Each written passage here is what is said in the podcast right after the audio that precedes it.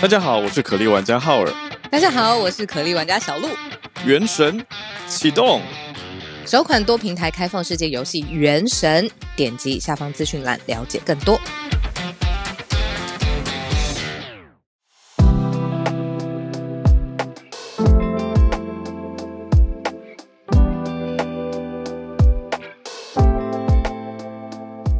小鹿早安，大家早安。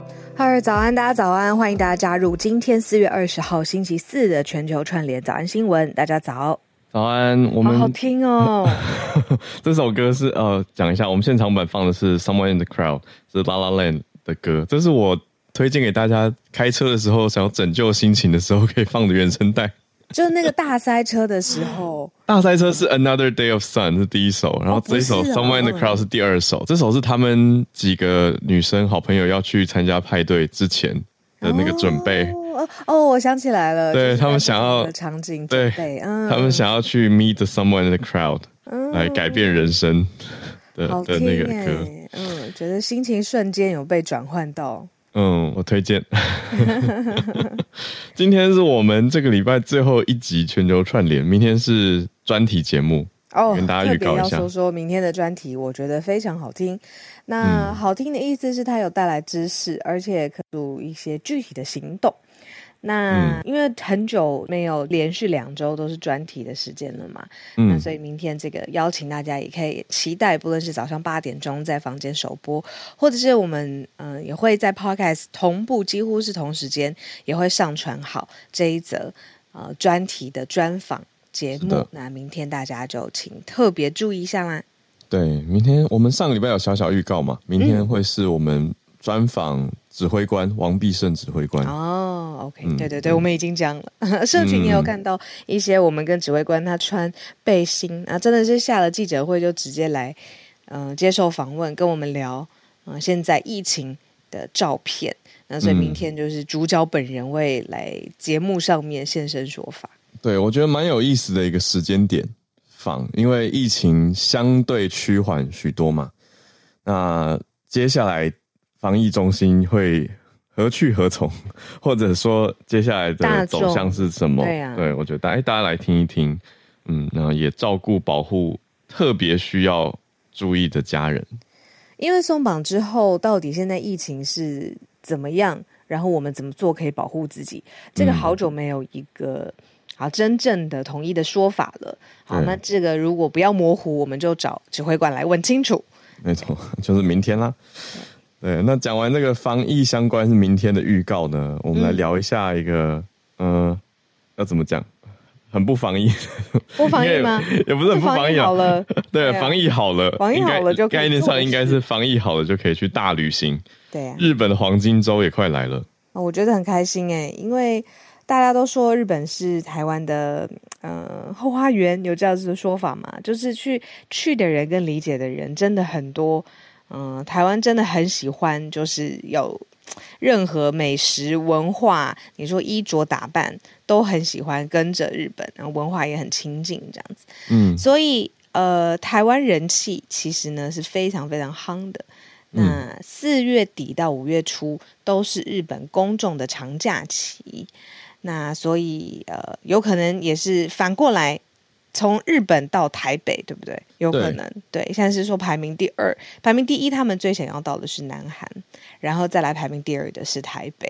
很有趣诶，因为、嗯、呃，我们之前讲的是说去日本的，就是世界各国赴日的旅客人数嘛，但现在因为黄金周是日本的长假，嗯，所以日本人出国玩，我们现在讲的是反方向，反过来，对，嗯，四月底五月初会是日本的黄金周嘛。嗯，那出国玩的排名第一名，一名是日本人现在竟然最想去南韩首尔，那第二名是台北。嗯，为什么呢？其中里面有提到几个原因啦，就是像如果都是东南亚或东亚的旅游。早于是东亚，因为东南亚可能就离有一点远了。就是东亚的选择里面，距离比较近啦，旅游天数也可以相对规划的短一些些，不用就是动辄一个星期或一个星期以上。然后旅旅费也相对的比较便宜，所以这是预约的情况当中就可以看到他们很想到南韩跟台北这两个地方。嗯，这是前两名嘛，第三名就很远呢。第三名跑去夏威夷。檀香山，因为夏威夷有一个就是其他地方没有办法特殊 offer 到的气氛，我自己觉得是的，而且夏威夷日本人有很多。哎，对对对对，很多人在那里就生活下来了。对，像檀香山 Honolulu 是去年的冠军，今年是掉到第三。但台湾有趣的是，应该讲台北，台北去年在榜外，现在重新回来榜内，而且还冲到第二名。我觉得这个当然跟嗯说台日交流很也是很有关系，就是好感度嘛。那第四名是曼谷，第五名是釜山。嗯，对，这些地方就是都有符合刚才筛选的几个东亚的条件。那其实跟明天的专题也很有关系的，就是为什么台台北现在变成那一二名，在在非常前面的位置，也是因为现在台湾大幅放宽了 COVID-19 的防疫的措施，现在入境、嗯、我们这里没有需要接受筛检嘛？那轻症者的隔离现在措施上面也是解除的，所以。嗯这个其实也跟现在的政策啊、法规走向很有关系。你看，带动日本人想来，在黄金周的时候想来，嗯嗯，哇，不错哦。所以四月底二十九号到五月七号会是今年日本的黄金周。这个期间，有可能在台北街头或是台湾其他城市有机会，哎，听到比较多日文。嗯嗯嗯，有可能。你看，翠翠就说，嗯、呃，像翠翠比较理解，就是说夏威夷是日本人必去的海外度假胜地。嗯，就在日本文化国情上面，就是也很喜欢去夏威夷。这是真的。嗯嗯，这是我们今天的选到的社群消息。哎，反过来看看，哎，黄金周的时候，日本人会想要去哪里旅游？嗯、那我们在进到正式盘点之前，也更新一下昨天有一题，哎，对，的追踪。对，因为昨天有讲到乌克兰的谷物禁令嘛，就是乌克兰的邻近国家，嗯，波兰还有匈牙利跟跟嗯相关的国家都有在想说，呃，应该说已经发布了禁令，可是最严重的是波兰，波兰是说连乌克兰的谷物都不给过境，但现在呃才经过一天，波兰的农业部长已经有更新了，就是说跟乌克兰达成协议，二十一号就会重启谷物可以过境。波兰可是要封好，而且要严密的监控，因为主要还是要保护波兰的农业，他们就是坚持是这件事情。嗯嗯，所以有一个快速的更新，让大家知道波兰有准备要放行了，只是说要封好。嗯，呀，所以我们今天对，对，等一下也会有连续提到嗯乌俄战争相关的影响的消息。对，嗯，还有第一题就是有点惊讶的，跟乌克兰有关的。好，我们第一题就会讲到南韩哦，南韩的总统尹锡悦他有第一次，呃，话语当中出现了一些些暗示，说有可能南韩要去军援乌克兰，嗯，蛮大的一个可能性的题目，嗯，好，那第二题则是印度的人口，现在联合国的统计数据算是一种官方的认证了吗？正式确认宣布说超越中国了。那第三题则是乌俄战争的影响，全球稻米二十年来最大的短缺。嗯，最后一题则是欧洲这边罢工的情形还是持续的，也引发了航班之乱。那我们这边很多国际移动的听友嘛，所以一起来掌握一下这个消息的状况。好，我们就先从南韩开始讲起。虽然说，对，我觉得有些背景绝对是要补的，不然突然这样冒出来一个消息。还是会有一种啊，南韩要去出兵乌克兰军援啦，军援对啦、嗯，就是说这个背景是，其实呃，大家可能不知道，在火炮弹药生产上面，南韩一直是主要的生产国，而且主动的有提供美国在军事上面跟南韩之间是盟友的关系。对，要讲提供武器的军援，不是真的，嗯嗯。那美国还有世界各地，当然也会对。南韩施加压力，毕竟它是火炮弹药的生产的国家，那你就提供等于说增添军力给乌克兰，在乌俄战争当中助一臂之力，在保护呃跟军援乌克兰上面，他的立场是什么呢？南韩过去受到这样子的要求，他一直都说，其实南韩有自己的国有企业，就是南韩经营的国有企业，在俄罗斯运作。那俄罗斯它跟北韩的关系又很好，所以他一直是以这两个理由，一直在军援乌克兰的立场上面是说，他们一年多来都不要不要军援乌克兰。他的意思就是，他也不想伤害自己在俄罗斯运营的南韩国有企业，他也不希望跟俄罗斯的关系搞得非常僵之后。在北韩这边的受到了相关的威胁。嗯，之前的范围都限缩在人道跟经济的援助。没错。那下周尹锡月，也就是现在的南韩总统，他要进行美国国事访问。那所以在提前接受了路透的专访的时候，就说到，其实呢，一年多以来，南韩政府一直在思考要怎么样帮助或者是保卫重建乌克兰。那南韩他自己也受到。呃，国际援助时间点就是韩战爆发的时候，一九五零年代开始，大概有三年的时间。所以呢，他说现在在符合国际还有国内的法律情况之下，帮助防卫跟重建这样的支持不会设限。哇，那这个字其实就讲得很清楚了。那呃，北韩现在就算有威胁，他也认为说可以寻求一些跟盟邦之间互相紧密的作用，然后去提升自己的。在针对南韩的确切的防卫的效果，所以也就是说，在威胁上面，如果北韩上面有威胁，他也做好准备了。那经过一年多来的思考之后，南韩政府现在对军援乌克兰这件事情是首度有这样子的暗示，就在这个路透的专访当中提出，最有可能会宣布正式的呃这样子的动向。或者是明确的标的，就很可能在下周美国国事访问的时候，因为是尹锡悦要到美国，嗯、那因为跟美国的关系这么的好，所以我们这其实要继续看他下次到哦下周到美国的时候，他会说出什么样的话。嗯，那这一趟去拜访华府呢，有另外一个意义，是南韩跟美国是结盟七十周年了。嗯，所以这也是这次两两边总统互相见面的一个很大的重点。那尹锡悦在接受媒体访问的时候的几个说法是提到了一些条件啦，他并不是直接说哦，我们就是强烈要呃军援这样子的角度，而是如果出现了国际社会不容的情况，比如说对平民大规模攻击、屠杀、违反战争法等等等啊，就会超过目前的人道跟经济援助的范围，说符合国际跟国内的法律的情况下。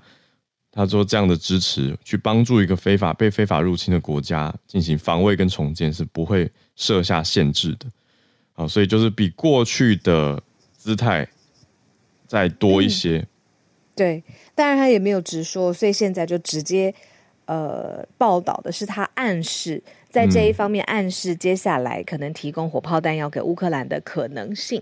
嗯，那我也是透过这一题才知道，其实南韩的火炮弹药生产力是很高的。”啊、呃，所以他其实是有能力，只是他在外交立场上面必须要做一个决定。过去一年半多来，他们的决定是在呃，像刚好尔讲的经济上面的啦，人道上面对于乌克兰的援助。那现在可能实质的力量会再增添一些，但是他没有直接说明，就是用透过暗示的这种方法。嗯，也是要踩的很小心呢、啊。嗯嗯，就像你刚刚讲到的嘛，就是哎，牵涉到俄罗斯、北韩。之间的这个微妙关系，这是我们今天看到的第一个题目。嗯，第二题呢很特别，就是我们比较少讲到的印度。那聚焦在是印度的人口，呃，来自于联合国的数据，现在呢确认印度的人口突破了十四点二八亿。那为什么这个数字很重要呢？那是因为它已经超过了中国，中国现在大约是超过十四点二五亿。所以，你如果要说全球全球范围内现在人口最大的，大家的背景知识现在是印度了。印度现在超过人口数，嗯、那所以呃，在经济学上面其实一直有一个人口红利这样子的词汇，就是呃，比如说它的内需市场很大，它的劳动力可能会很高，然后它就算到世界各地，它都有它自己的这样子的专业的教育的技术的人才的时候，这样子的人口红利是会呃。累计成长的，嗯，那包括了现在就有看到媒体去访问印度人口基金会，他们就说，其实现在年年轻人非常大的潜力，就是对于印度的经济做出贡献。那同时呢，也要投资教育、投资健康、营养，还有雇主所需要的技能。就是说，现在在人口这么爆发的时候，年轻人照顾自己的方式是健康要好、营养要好。雇主未来需要在就业市场上面的技术，现在也希望就是可以在教育上面培育给下一代的年轻人。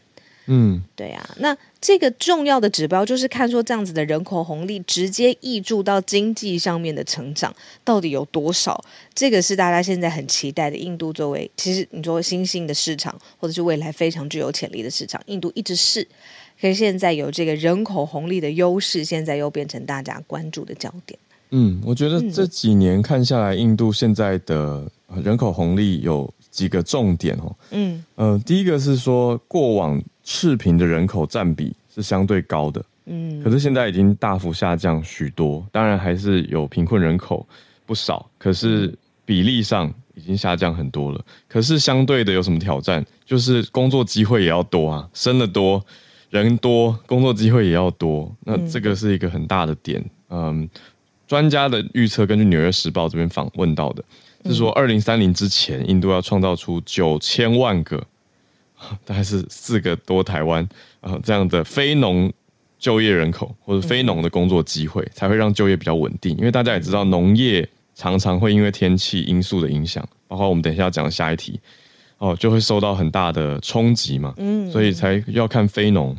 那另外一个挑战是说，印度的女性就业人数比例是全球倒数的。我觉得这个数字，我听到用台湾的角度还是会吓到。印度每五个女生只有一个人有正式的工作，非常非常低。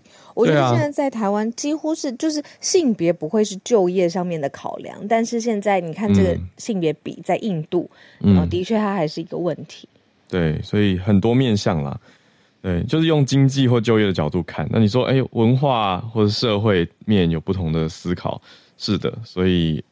呃，社会就是很复杂嘛，嗯，所以综合看下来，这是印度现在的一个状况，就并不是说人口很高就可以直接享有人口的红利，嗯，可是而且也要看它现在发展的阶段，嗯、就是呃，如果拿印度跟中国现在吃。就直接来比较的话，现在印度的 GDP 是两千五百美元，但是中国已经是一点三万美元了，所以中间的差距其实蛮大的。嗯、那因为印度的幅员非常的广阔，你看看它在地图上面就占非常大的位置，所以它南北之间的建设啊，还有生活水准的差异，可能会差到十年到十五年，非常的。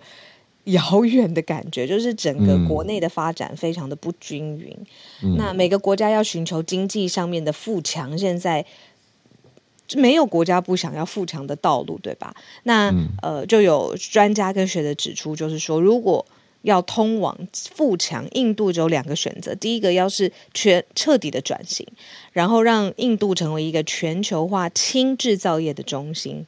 嗯，如果是重制造业还不行哦，因为它的资本啊。嗯、还有污染啊，对相关的永续，嗯，不是很适合。嗯、然后再来就是第二条路，就是他们要在现在的旧有的经济模式要摒除了，要去找出一个这个国家从来没有尝试过的全新发展路径。嗯，因为人口它可能也带来很大的负担呢，就像是浩尔说的，我们接下来会只持续要讲的。嗯，对啊，所以。呃，人口红利这件事情是大家期待的一个方向，可是具体应该要怎么做？印度还有很多自己国内面对的问题，经济上面的问题要待解决。嗯，这是我们今天的第二个题目。那接续到刚刚提到农业相关，嗯、我们第三题就来看了。呃，乌俄战争还有极端气候两大因素的影响，变成全球的稻米受到很大的冲击，是二十年来最大的短缺。嗯。而且这个影响会超过现在全世界有三十五亿人要用稻米，你不论是食材当中会用到，或是文化上面这是一个主食，嗯，或者是你看相关的食物上面、食品的产业链上面会用得到，三十五亿的人口会受到了影响。那其中最大部分就是这三十五亿当中，九成稻米消费都是在亚太地区。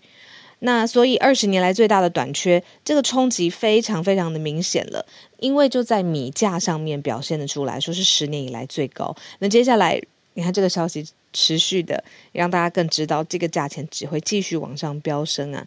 嗯嗯，吃米不知米价，对，那为什么不吃肉呢？啊，好，我们还有很多其他选项啊，比如说 可以吃虫，可以吃虫，对，真的真的，哎，那天那天有。你有见到我们，就是我那个朋友，嗯，哦，对对对，你做环境保护，对对对，环保顾问 John，那他 他有给我吃虫哎，你说那一天哦，那一天那天他有给我，那天你怎么你很好吃、欸、你们没有办法在外面吃虫？他带着啊，因为都已经干燥，他还带着很可爱那个 S G S G S 吧，就是环那个检测报告，嗯，里面是对，就是安全安健康，他自己也是，他自己也是看完才决定可以吃的，很像虾味鲜的味道。哦哦，已经干燥，像零嘴一样的。对对，真的干燥之后非常下酒。哦，所以如果不吃哦，非常下酒，不吃稻米，不吃米类的，直接跳跃到未来食物。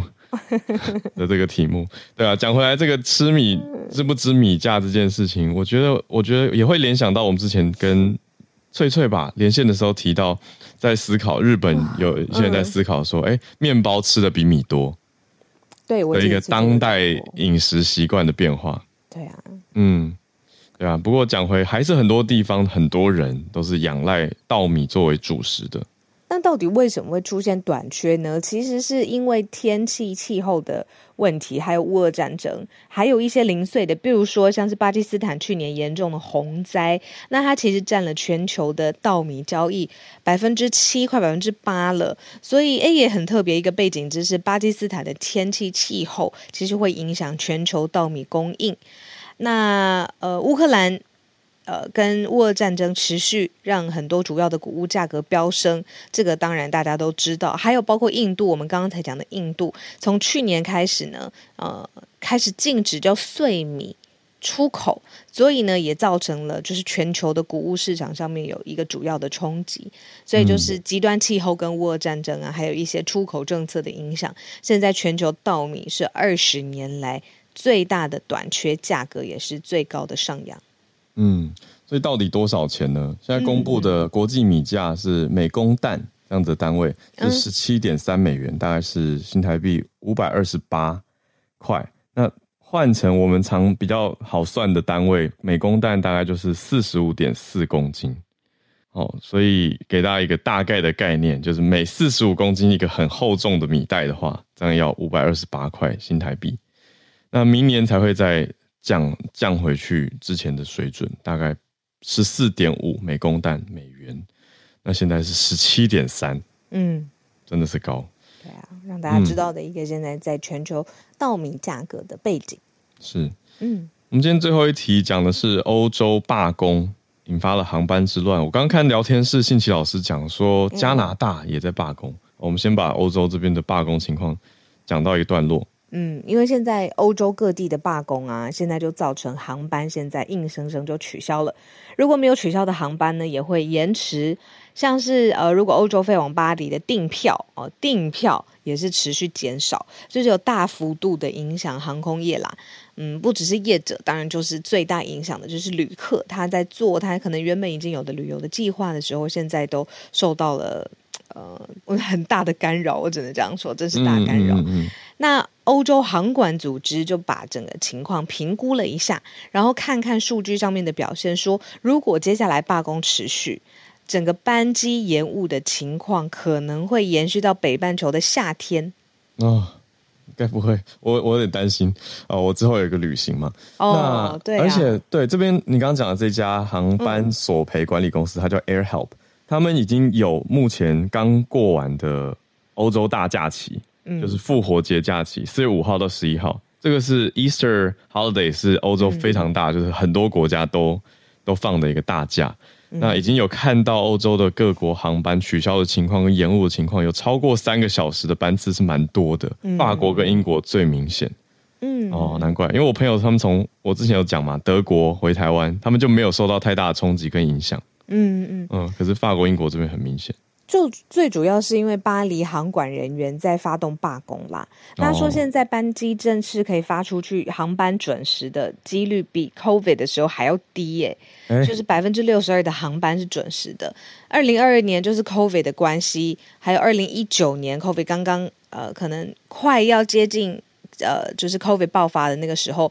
航班准时都百分之七十五，结果现在航班准时率是百分之六十二，更低。然后还有，因为就是他们自己都有呃预估，就是巴黎机场的运营运营商就说，现在因为罢工的关系，一到三月游客。你看现在才四月底嘛，对不对？他们预估一到三月、嗯、已经减少了四十七万人次，蛮多的。嗯，我想借机跟大家提醒一件事、欸，哎，就是我这次在准备旅程的时候得到的提醒。嗯，就是如果你是跟第三方网站订机票，哦，这好重要，然后对，被取消了，那可能是。不是不是第三方的问题嘛？可能是本来的航空公司，它因为各种因素或者遇到这种航管罢工啊等等因素取消了，没有办法卖。对啊，很有可能因为你透过第三方，所以也没有补偿哦。嗯，对啊，要这个要小小心。对，所以有人提醒我说，如果你的班次非常的不能跟动，就是你一定要在某个时间飞到，那你最好还是直接跟原来的航空公司对官网买。就是你至少直接对航空公司买啦，那这样他还给你补一个航班，或是有一个延误啊、取消等等的一些补偿条件。嗯嗯嗯，而不是说哦，看到最便宜的是某个第三方订票网，然后你就跟他买，然后最后他就说 sorry，航班改了。我跟你讲，同样的逻辑也应用在你订你去旅游的。住的住宿吗？对，嗯、一模一样的逻辑。因为现在第三方网站真的很方便嘛，你搜一搜比价，立刻一分钟之后就知道了。可是那保障跟权益，那也有人做的权益的方法，就是说他到现场或是在机场，或是哦出发之前都可以啦。他就是用旅游保险这件事情去避免掉这一类的突发的事件。嗯、但是就是要再多一道步骤。对啊，我想应该聊天室应该有很多听友心有戚戚吧。嗯。哦，大家说这很重要，OK，没有错，是的，啊、所以对啊，这个我们我觉得也延续了之前我们讲到法国算是嗯提高退休年龄的这个年金改革法的罢工。所以今年法国的罢工真的是、嗯啊、法国持续罢工当中。嗯，那我听到的一个重点是，就是像欧欧洲的航管组织，他们说可能持续嘛，是因为罢工就算结束，然后航班的调度跟它的排序也不可能立刻就回到原来你说百分之百几乎不会延误的状况之下，因为这个机场调度它是一个大学问。嗯、呃，我很小的时候，我有去过那个机场调度室，因为我们家里有亲戚在里面做，哦、就是航管的工作。嗯，我看他们是长期的要，呃，比如说针对空中上面的，对，空中上面，可是塔台要要做好这样子的指示，后面是其实是有一一组专业的人员在随时随地看数据的。嗯，对啊，哎，我现在已经很难想象我小时候没有电脑、没有大数据的时候，他们是怎么做到的，对不对？对啊，对，真的很厉害。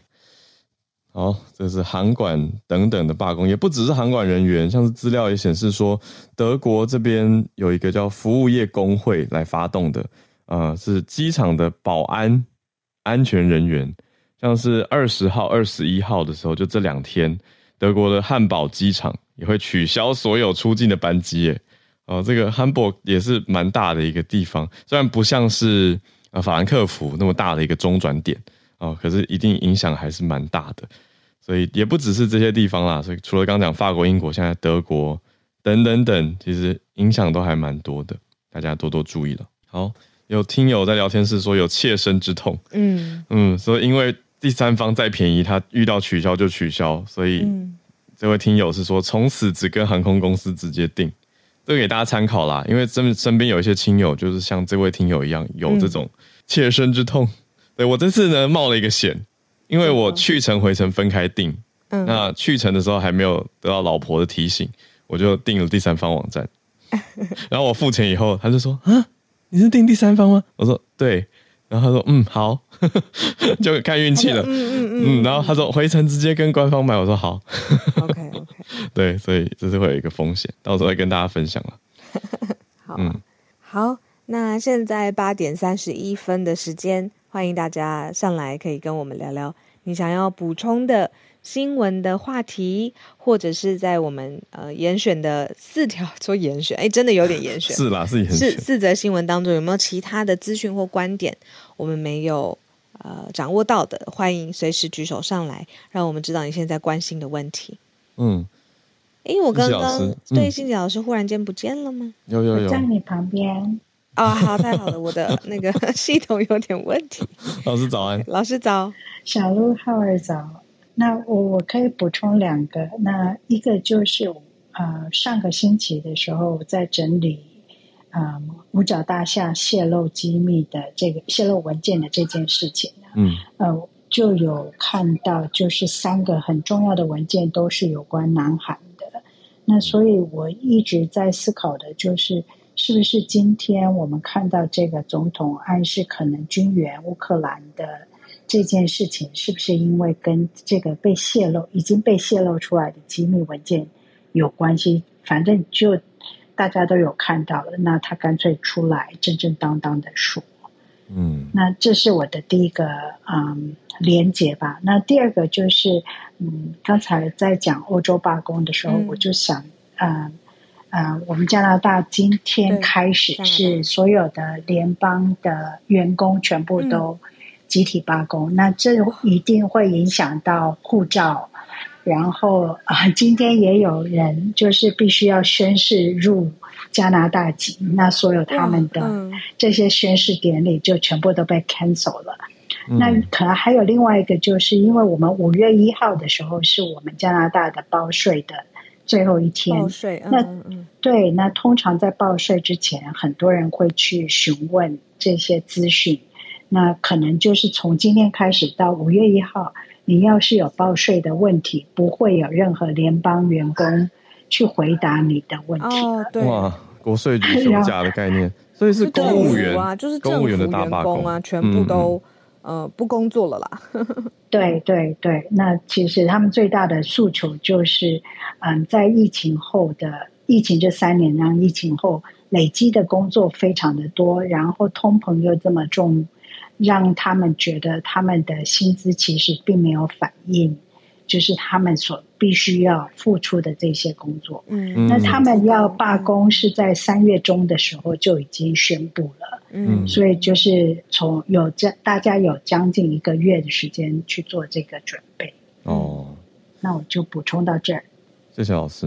啊像我就会受害。如果假设啦，假设我在加拿大的话，我我报税通常都是最后处理。对啊，不是我是最后处理。如果就算我三月看到，我想说哦，好好好，然后四月压线，然后发现说啊，怎么办？这样就会比较辛苦了。对，可是其实他三月中就公布，理论上过去这一个月的期间应该可以先处理。对，可是这只是报税其中一个，因为像上任庆琦老师也有在聊天室说，这个罢工的人数是十五万呢，很多，就是对非常多，其实就是联邦政府的里面，你说各辖司不同的机构，对，真的像刚刚讲到税务以外办护照的，对啊，如果你刚好是在这个期间，你最紧急就是啊，啊，现在才发现过期或什么，真的很麻烦。我觉得会很极端的事情啊，比如说他的老婆。就要就要生产了，然后他原来就预计这一阵子就要搬过去加拿大跟老婆在一起，这种的就要提早先准备，硬生生对啊。你好厉害的连接哦，小鹿。哎，因为因为我们身边有真的是有类似的人朋友，就是发生这样的情况，不能等的事情。对啊，不能等的事。对啊，我在想的是，台湾公务员好像很难想象这么大规模的状态哈。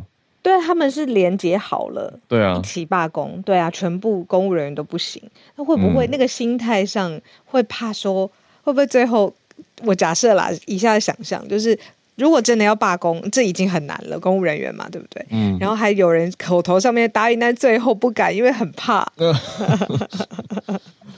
可是是有相关法律的啦，是有方相关法律权益的，只是说公务人员不能组工会，就是。哦，对啊。他们自己也可以，就是脸书群，当然当然 赖群，对啊，赖群联络，是吧？对啊，都可以。OK，你知道了，只是加拿大的情况，那一个联想跟讨论。是，对啊，嗯，谢谢辛奇老师。老师，好，我们继续来连接 Bernard。Bernard 今天要跟我们也讲的是香港的人口吗？嘿，早安，早安，早安，早安，小鹿跟视网膜早安。这个要跟听众讲一下，你你不让你等我一下，我跟大家讲一下发生什么事。啊、昨天有一家媒体呢误植了照片，那就写说，哦、对，就是写说林氏，以为我是林氏璧吗？还是以为我是视网膜？我现在已经有点搞混。哦，对，以为我是视网膜，所以就讲到说，因为视网膜这阵子常跟林氏璧孔医师在线上互动嘛，啊、因为视网膜常去日本。然后，竟然有媒体放了照片，写说，嗯、呃，视网膜的照片是林世璧本人，然后我的照片是视网膜，就，就是图右右图我明着我的照片，他就夸号视网网红视网膜。对，然后后来我跟孔医师都有贴文，那媒体已经改掉了，可是旧的缩图还是在，就很好笑。所以大家听了两年的视网膜新闻直播间全球串的原来是在这里哦。小鹿也是现在发现自己的搭档是视网膜。小鹿有发现过你自己的 partner 原来是视网膜这件事情。我现在要仔细想想，看新闻长知识。对，好啦，不然 今天我们分享消息。那个，我先补充一下，之前我在新闻分享的时候有讲到佛罗里达州的那个法律，然后刚刚已经在美国时间昨天已经规定了，就是这个已经生效了，就就稍微补充一下那个，就上一次是那个计划，现在是已经生效了。好，然后我继续我分享我今天分享的题目。最近呢，在香港的统计署呢，已经公布了最新的劳动人口的呃数据。在二零二二年的时候呢，劳动人口呢是大约三百七十七万左人左右，比二零二一年的时候呢就减少了九点四万人。然后呢，这个也是呢，从一九八五年有记录以来的跌幅呢，就是最大的一次。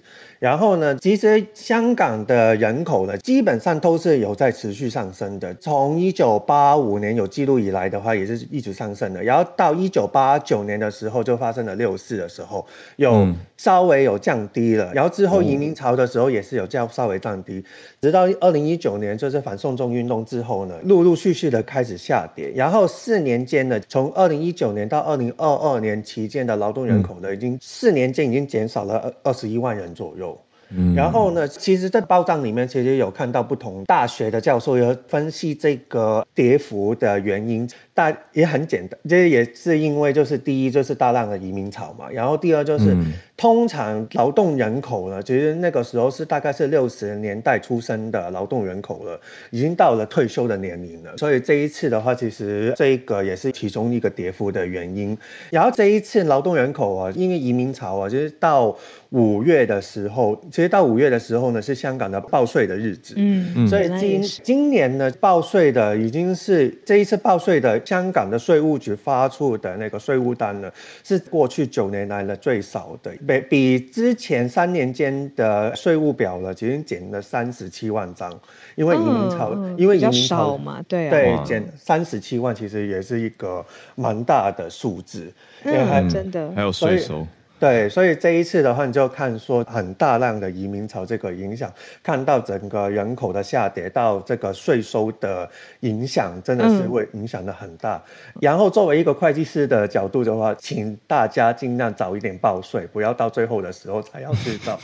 我觉得被提醒了，好，不要压线。对了，我会计师都会很早就追着我要资料，太了解我。对呀、啊，OK，谢谢 Bernard，、嗯、就是从报税上面的人次，然后去看到，哎，真的是人口流失，对、嗯，因为大家都必须得做 death and taxes 嘛，好，都不能避免的事情。那我们接下来要连线翠翠，翠翠还需要一点点时间来移动，找到安静的地方。翠翠，你小心，不要急。然后我们发现今天有第一次和我们一起串联的是 Athlon 吗？嗨，早安，要把麦克风打开哦。今天要跟我们讲的是跟日本人口有关。呃，日本国土交通省宣布的。嗨，早安，要帮我们把麦克风，哎，早安，打开。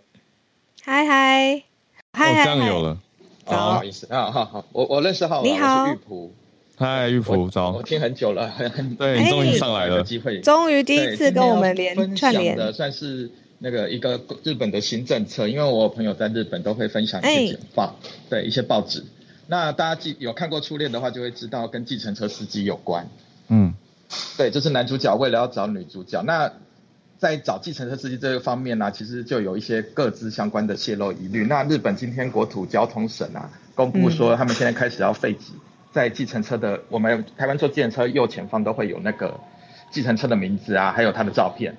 对，啊，日本也有这个，但是他们今天宣布要废止，不管是公车还是计程车，对，要废止显示这个。那主要的原因有两个，一个是因为那个常常收到一些。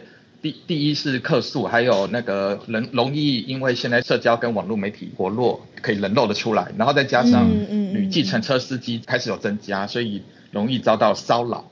这是他们废止的这件事情的主要原因。对，嗯、那以后上面就只会有那个车子的编号，就是他们可以直接跟公司反映相关事情，而不会可以指定特定的人。那我觉得这件事情是还蛮值得台湾思考的，因为我们也都看得很司空见惯。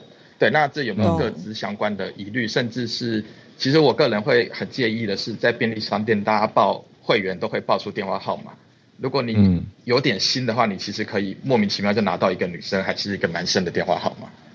嗯。这是真的。对，就是台湾在隐私权这块的留意，我觉得是在这个新闻上还蛮值得注意，因为日本人已经发现这是个问题。嗯，好，谢谢。就这样，玉富。对，就我们之前有聊过。对对对，前几天翠翠刚好有讲，但是玉福这边有补充的是说，连计程车驾驶他的照片还有本名都会去掉。嗯，那那个时候翠翠提到的是说，有可能只留下姓氏嘛。那那现在今天玉福补充的是讲说，有可能会只有编号吗？那就会越来越像我们台湾现在呃学校学生制服刺绣的那个方式了，然后就是不秀名字，只只秀数字学号，嗯，让大家无法比较比较难识别啦。当然还是可以认得，可是比较难去网络上搜寻。那延续我跟小鹿之前提讨论的嘛，我们不是讲说本名的资讯有点多？对啊，三个字其实也 says a lot。对，那玉普讲的那个，我觉得也很有感呢。这个我们之前是不是也提过？便利商店报电话，我记得是叶老师，对啊，叶、嗯、老师对针对呃资讯安全，叶、嗯、老师说他从来不报电话，而且有的报完还要显示在荧幕上让你按确认。哎，我们那时候讨论嘛，东西啊，就是两两两大超商系统，全家跟 Seven。哦，一家会显示完整的电话，一家中间会显示打个叉叉要你确认，然后一家是要还要按按钮。嗯、对，可是那个显示出来的时候，等于又给所谓有心人士多一个机会，嗯嗯嗯，去看嘛，去瞄一眼，就除了听偷听你的电话以外，还还可以去记下来，有点恐怖。嗯嗯，对啊，谢谢你上来分享，第一次跟我们串联很开心，每次串联有新的朋友。或来自于新的城市，我都觉得哇，超酷的！这是串联生命继续长大、扩张起来。哎、嗯，不知道像翠翠现在在的地方适合吗？如果还需要一点时间，没关系，我们就继续邀请今天有其他的朋友。我看到刚才有一位朋友，呃。我看一下您的名字，特别要来聊聊，就是现在乌俄战争天然气方面的补充，因为我们刚才讲的是乌俄战争之后，你说输出的稻米啊、粮食啊，有跟呃全球上面有，比如说气候变迁相关的影响。那哦，嗨，早安，我看到你了。哦，我邀请。Evangeline，嗨嗨嗨，呃，早安，好，早安，早好。嗯，我我其实有几项议题想要分享，不过刚讲到天然气的话，那就先从天然气开始说。没问题。那普京跟习近平在三月二十一号因为有会谈嘛，他们除了提出那个要想想要强化双边关系的系列计划，然后普京说他愿意协助中资的企业到俄罗斯投资。那因为就是在在可能某一段时间之后，中资这一边的外资投呃外商投资有呃撤离的一些迹象嘛，所以普京就做了这个承诺。然后，为了要取代因为乌克兰战争而撤离的一些西方企业，所以他们就呃想要从俄罗斯经过蒙古到中国去建一条西伯利亚力量二号的天然气管道，嗯、然后说想要为中国带来一些可靠跟稳定的能源供应。嗯嗯，对。然后就他们在谈这件事情的时候，北约的秘书长，然后他叫呃。斯托尔滕贝格，嗯嗯、对对对，超难念。然后他是就是进一步的是说，很呃，就是他们希望北京不要向莫斯科提供一些呃致命的援助嘛，不然中国会需要呃，就是在对一场就是他们对他们来说是一场非法的战争去提供支持。那在这一段呃，就是在美呃美国的泄密案之后，呃。呃，路透社就有了一篇关于无人机跟坦克的，呃，坦克中发现中国零部件的报道。嗯，那就是这篇报道是来自于乌克兰总统办公室一个为了提供制裁政建议政策的一个叫佛呃弗拉迪斯拉夫弗拉修克，他在自己的官方推特跟他就对路透社说，就自从莫斯科在二零二二年二月就入侵了乌克兰以来，中中国是一再的否认有向俄罗斯运送。呃军事装备。那这一次引发了一些西方制裁，包括有送了一些军事和两用的技术，例如可以用在普通电器或者是武器的微芯片。但然后他又在补充到说，乌克兰的专家一些从战场上收集到的呃。呃，情报去显示说，目前使用瑞士系统的 Orlan 无人机的导航系统里面有发现中国制造的零件，嗯、然后在更早之前，法国制造部件的俄罗斯的坦克的火控系统中也有发现一些中国的零件。不过，当这些就是有被提名到的中国企业，呃，到底有没有为呃？俄罗斯的军事装装备去提供零部件的时候，中国外交外交部发言人这边是说，就纵观历史，中国在平等互利的基础上，包含俄罗斯在内的所有国家去开展了一个正常的贸易合作。嗯，那就是采取一个比较模糊的说法啦。然后，弗拉修克他有直接提名了两家供应商。嗯。呃，第一家是中国的武器制造商，它是中国兵工企业，然后还有另外一家是呃新兴广州进口。呃，进进出口有限公司，那有一个拒绝透露姓名的呃中国北方的工业公司，就是是路透社上面截下来，我也不是很清楚他到底是不是在讲广州。然后他说，该公司不向俄罗斯提供军事装备部件，就是他要特别听到“军事”两个字。那再来，新兴呃新兴广州的进出口公司，它当下没有立即的回应。那俄罗斯外交部当下也没有立即的回应。那布林肯在上个月的时候就有表示。说，就是刚刚提到的，中国还没有跨越到那一条，就是提供致命性武器援助的那一条线。不过，美国他们会密切关注这一件事情的发展，尤其是呃，关注所谓的两用产品，例如可以同时适用于微波炉或者是导弹的电子产品，这样。嗯。然后啊、呃，还有关于呃，乌克兰就是想要很久的战机，然后目前最先发生的是丹麦，然后。呃，这个消息的来源是来源是那个 The War Zone，它就是一个呃军算是一个军武的新闻平台。那我等一下可以把那个链接提供在留言区。那他们呃，就是先说他们有意想要提供 F 十六，呃，就是 C 系列的，就是呃，也不算是到最新最新的，但是可能可以跟苏三五去对抗。那在这之前的话，芬兰的总理呃。他叫马马林吧，对，马林，他就其实有像呃，就就有更早之前就说想要提供 F 呃十 F 十八大黄蜂，但是在他们就是这两个国家被 F 三五就是隐形喷射机呃取代之前，可能都无法实现。那最目前最有可能最先开始有动作，可能就是丹麦，他们现在应该就是在等北约跟美国点头而已。嗯，然后哎，我还剩多少时间？呃，时间还 OK，不过我觉得资讯量很大.就 是很多战机的这个型号没没关系，因为今天伊旺伊旺杰林第一次上来嘛，所以很感谢你的分享。对，我觉得 呃，我们可以用比较 怎么讲，补充一些说明的方式，让大家更了解。就是战斗机啦，去想要去让乌克兰获得制空权，就不要一直在，就是因为他们现在是融雪的季节，所以他们就算就是有很多的坦克要经过的话，呃，其实还是会蛮困难，因为他们可能连步步兵要去行走都是一件蛮困难的事情。然后美元的争议的话，因为我觉得好像可能会占用到其他人太多的时间，那我可能就之后吧，如果我再整理一个更清楚之后再来分享。今天大概就以上，欢迎，嗯。伊旺杰林可不可以跟大家小小介绍一下？因为听起来这个不是一天的整理啊，这个是一段一阵子的观察跟追踪的，对吗？呃，几乎是每个礼拜都得更新，嗯、就是对乌俄战争会影响到的，就包含呃，像之前提到的那个黑海出口贸易协定，就是北约有去跟俄罗斯谈嘛，但最后是谈判失败，所以接下来可能有部分的原物料是会涨价的。嗯对，会持续涨价，就有可能像马铃薯啊，然后小小麦是不用说啦。对，嗯、我的意思说，好奇你为什么特别会这么明确的追这个题目？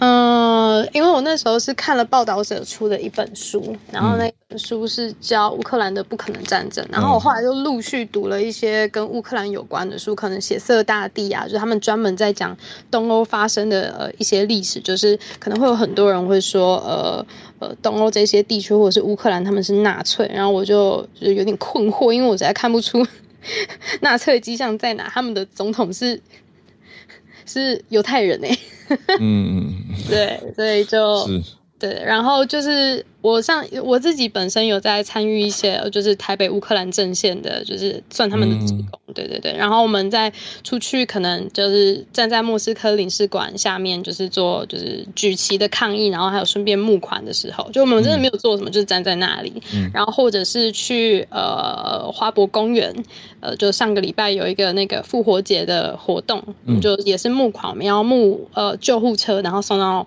乌克兰去。那目前是已经达标了，那。嗯朋友前天呃，昨对前天就是也在机场处理了这一些事情。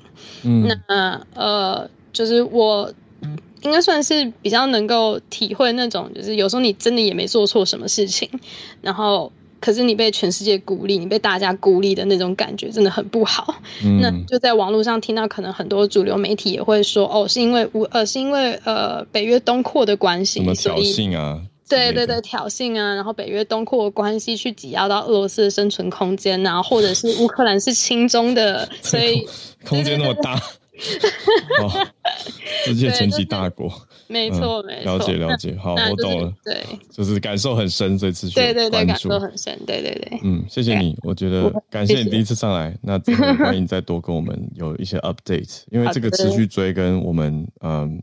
综合性的整理，毕竟还是不一样，我觉得很好。谢谢 Evangeline。嗯，谢谢。谢谢。那翠翠，听得到吗？听得吗？可以，可以，可以。声音可以。好好好，不好意思，我刚刚从下飞机，然后我先到某一个车站下车，这样子。嗯，好。那你现在回到日本了？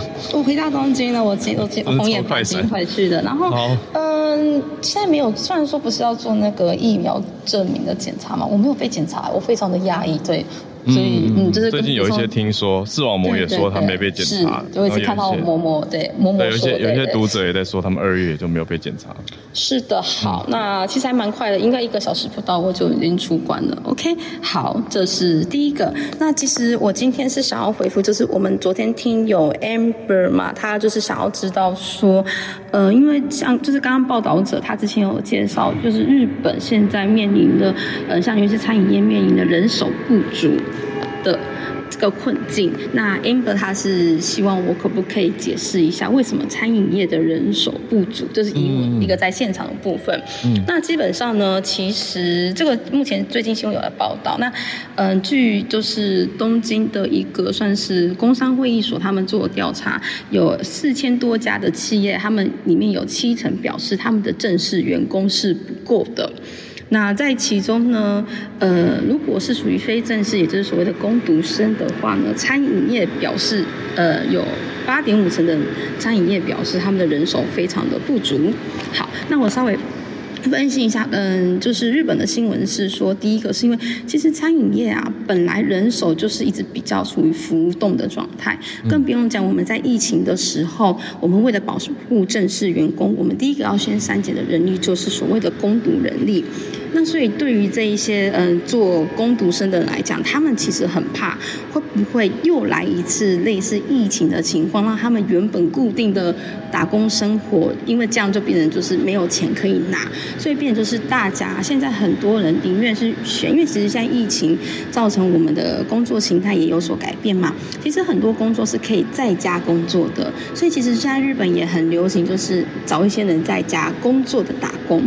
呃，不过是哪些打工我不确定，可能就是文书啊，或是其他类型的这样子。嗯。那第二个的话呢，是因为。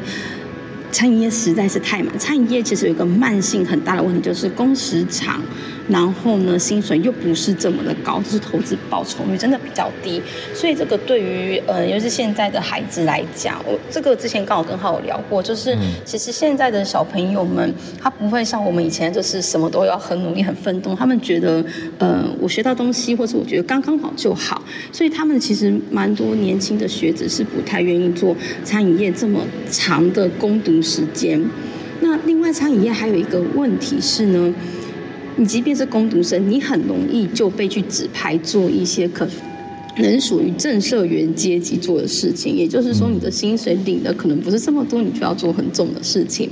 好，对，那其实是学习机会啊，嗯、就真的是观点不同。是，但是就像我们聊过的，学习对我们来讲，我们会觉得这些都是学习，但对于学生来讲，就是他觉得那是额外的 分内之外的工作，还没有加钱。所以其实很辛苦。那会变成是说，现在很多店因为。店家自己做受不了，干脆先关店。所以其实虽然说客人的确变多，但就是因为客人变太多的情况之下，人力不足，有些店就是选择关店休息的，因为他可能身体出状况。嗯、好，那其实我自己的观察就是，我跟我们附近店家，我们的观察是，其实疫情。影响到我们之前讲过，比如说学生他们没办法去学校自己上课嘛，那他们跟于他们的直系之间的联系就变得比较弱，就是他不认识学弟妹或是学长姐。就是网络好像突然变差，可以吗？刚刚比较好一点，哎，这样比较好。OK，没有，我拉掉耳机。对，好，就是因为学长姐找不到学弟妹，因为他们没有认识的人嘛，因为疫情的关系没有办法做交流，导致于他们想要找人打工，他们也找不到。这也是我觉得在餐饮业怎么讲，这是一个因为人际关系可以帮你找到工作嘛，可是你断了这个人际关系的时候，就很难找到你就是新的一代去接替你，或是一起来打工。我觉得这是我在现场看到。一个比较现实，嗯，我刚没听清楚的是为什么学长姐学弟妹的这个连接会断掉？因为真的以过往大家的相关经验，很容易是学长姐介绍学弟妹去接续打工职位嘛。那为什么现在这个链会断掉？因为疫情的关系，之前有很大一阵子大家都是在家。哦、就是，对，那因为其实像在日本的话，学长姐跟学弟妹的联系很大，是透过所谓的社团活动，嗯，或者是哎系学会之间的活动，你才能跟你的学弟妹们有，就是知道，就是建立起人际的网络，嗯，对，所以其实我觉得这个算是一个断层，那也是希望说之后可以慢慢补起来，因为其实我一直有在跟我们店里的小朋友说，快点介绍一下学弟妹那个新鲜的肝来帮我们工作，对啊，可是他们其实他们也提到说，因为其实。以前一阵子，很多时候是网络上课，他们有时候连同学或是老师都不是这么的熟。那真的是从去年开始才慢慢的恢复，所以这个还是需要一段时间努力哦。然后最后一个原因是因为大家很怕，如果疫情又再起的话，会不会自己又在又受感染？有些家长，我之前遇到像是家长不希望小朋友去做餐饮业，因为他们觉得太容易接触到人群。如果又再次遇到这种情况的话，毕竟这个是。人命关天的事情，所以他们宁愿给小孩多一点生活费，或是说你就是去找别的打工，但是你就是不要去做餐饮业。嗯、对、嗯，这个也是一个原因。好，那这就是我的分享，谢谢。感谢翠翠，旅途平安。哇，谢谢翠翠，在这个匆忙的行程当中，还特别抽空上来跟我们做分享。呃，今天有很特别的空间感，特别是前半。那顺便补充，刚刚讲到翠翠说到那个新鲜的肝，我刚好这几天才看到一个冷知识，就是人类的肝脏是永远年轻的，平均不到三岁，所以我们的肝其实会一直保持年轻跟更新的状态。可是当然你也不能太操劳它了，然后它还是会遇到一些永久性的伤害，所以才会有很多肝脏病嘛。所以大家还是要保健啊，注意自己的健康。谢谢我们今天从新奇老师 Bernard。还有玉璞跟 Evangeline 到翠翠的丰富连线，谢谢大家。我们这个礼拜的连线到这边告一个段落。明天早上会呃上传 Podcast，我们的特别专访指挥官也会在 Clubhouse 来播给大家听一听。至于我们的年度募资计划呢，现在如火如荼，还在做一些调整，应该会到下个礼拜再公布给大家了。啊，这几天也陆续收到一些听友很热血的支持我们。非常多杯咖啡的支持，那如果有有想要呃单笔的支持的话，而不是走一个年度方案的话，觉得我们节目很赞，可是又不想要绑定你的信用卡呢，也可以找到我们资讯栏里面的连接，请我跟小鹿还有制作团队喝杯咖啡啦，那就欢迎大家。那我们明天就来听专题喽，大家明天见，大家拜拜。